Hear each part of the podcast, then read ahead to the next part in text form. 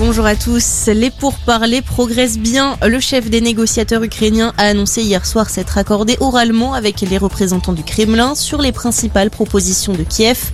Il attend maintenant une confirmation écrite. Parmi les propositions notamment un référendum sur la neutralité de l'Ukraine. En attendant, les forces russes auraient quitté la région de Kiev. Les villes situées près de la capitale sont toutefois dévastées. Un retrait qui s'explique par un redéploiement des soldats du Kremlin vers l'est et le sud du pays.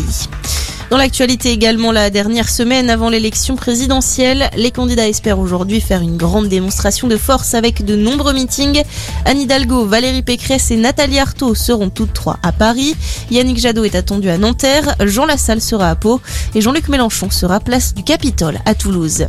La reprise épidémique commence à se faire sentir dans les hôpitaux. Les hospitalisations ces sept derniers jours sont en hausse par rapport à la semaine précédente.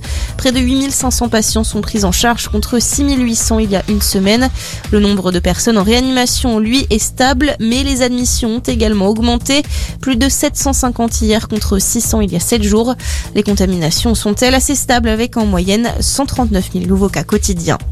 Nouveau féminicide en France. Une femme de 44 ans est morte sous les coups de son mari. Elle a été secourue dans un état grave à Saint-Etienne dans la nuit de jeudi à vendredi dernier et a finalement succombé à ses blessures hier. Son conjoint a été interpellé. Il a reconnu les violences mais ni l'intention de tuer.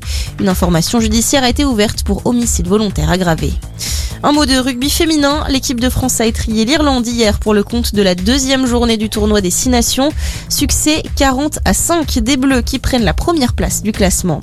Et puis vigilance orange maintenue dans trois départements ce matin. Risque de neige et de verglas dans le Puy-de-Dôme, la Loire et la Haute-Loire. Alerte qui devrait être maintenue jusqu'en milieu de matinée. C'est la fin de cette édition. On reste ensemble pour un prochain point d'information.